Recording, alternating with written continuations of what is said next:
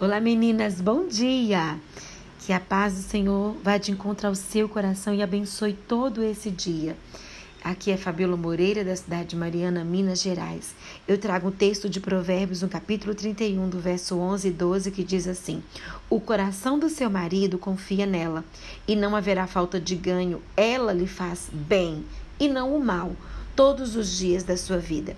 Eu estou certa de que você já percebeu como o livro de Provérbios tem palavras sábias para as mulheres. No capítulo 31 há conselhos para o rei Lemuel. A partir do versículo 10 deste capítulo, a mãe do rei o aconselha a respeito da mulher virtuosa. Você já parou para pensar, né, se é uma pessoa confiável para o seu marido?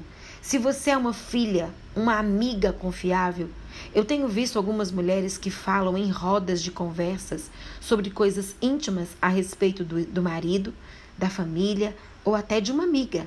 Eu não me refiro aqui apenas a questões sexuais. Estou falando sobre expor as fraquezas, os defeitos, o salário, as dificuldades do esposo, dos pais, das, das filhas, né? E filhas também que expõem as suas mães, e entre outras coisas. Pense um pouco comigo. É desagradável ser exposta a outras pessoas, mesmo, né, mesmo que você conheça o grupo. Você confiaria em alguém que conta suas fraquezas?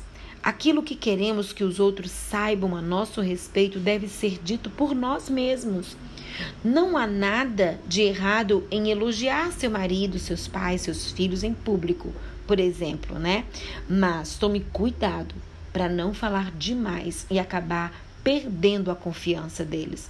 Tem mulheres que falam demais, expõem os seus maridos demais diante de conversas, de situações e a coisas íntimas, coisas sérias. Ele pode guardar aquilo no coração e gerar uma grande ferida. Hum, eu quero aqui abrir um adendo, né, para todas aquelas que são casadas. É marido e mulher devem ser os melhores amigos um do outro. A confiança é muito importante para fortalecer um relacionamento. Se você arde em ciúmes do seu marido e desconfia até da própria sombra, peça ajuda a Deus, pois isso é prejudicial, né? É, procure uma ajuda profissional, é, um, é uma ótima opção que você tenha, né? Para tratar esse ciúme, esse ciúme doentio que você tem. Isso destrói relacionamento, gente. Olha, se você sente que o seu esposo, né, se você for casada, ou os seus pais, se você é solteira ou alguém da sua casa que você mora, talvez com a irmã, não sei com quem você está morando, é desconfiado, né?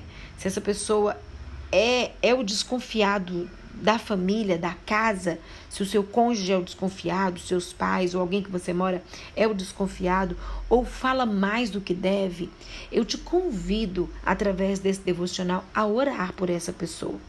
Converse sobre isso.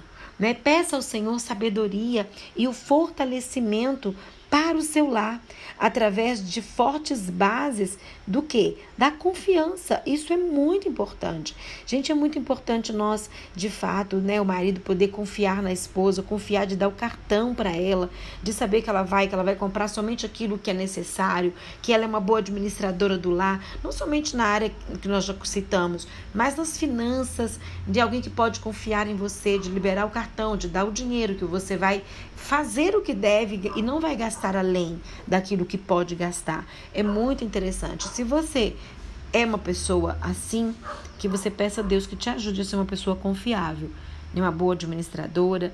E se você mora com alguém que age dessa forma, com ciúmes, com desconfiança, é alguém que você não pode, pode confiar, vamos orar nesse sentido hoje para que essa pessoa mude o seu comportamento. Então, esse é o motivo da nossa oração hoje. Vamos orar. Senhor, eu peço que faças brotar confiança no meu lar e no lar desta mulher que me ouve agora. A cada dia que possamos ter essa colheita, colheita de confiança, colheita de um lar saudável. Nos ajude a sermos mulheres de confiança, que possamos ser boas administradoras do nosso tempo, do nosso lar, da nossa vida, das finanças. Nos ajude, Senhor. Pedimos a tua ajuda, porque a tua palavra diz que tudo que pedirmos ao Senhor, crendo e pedimos em nome de Jesus, nós receberemos. E hoje eu peço que o Senhor nos dê sabedoria Que o Senhor nos dê de fato é, esse, esse coração voltado, Senhor, a realmente ser uma pessoa de confiança, saber guardar segredos, a não expor as pessoas que convivem conosco. Nós pedimos a tua ajuda hoje, em nome de Jesus. Amém.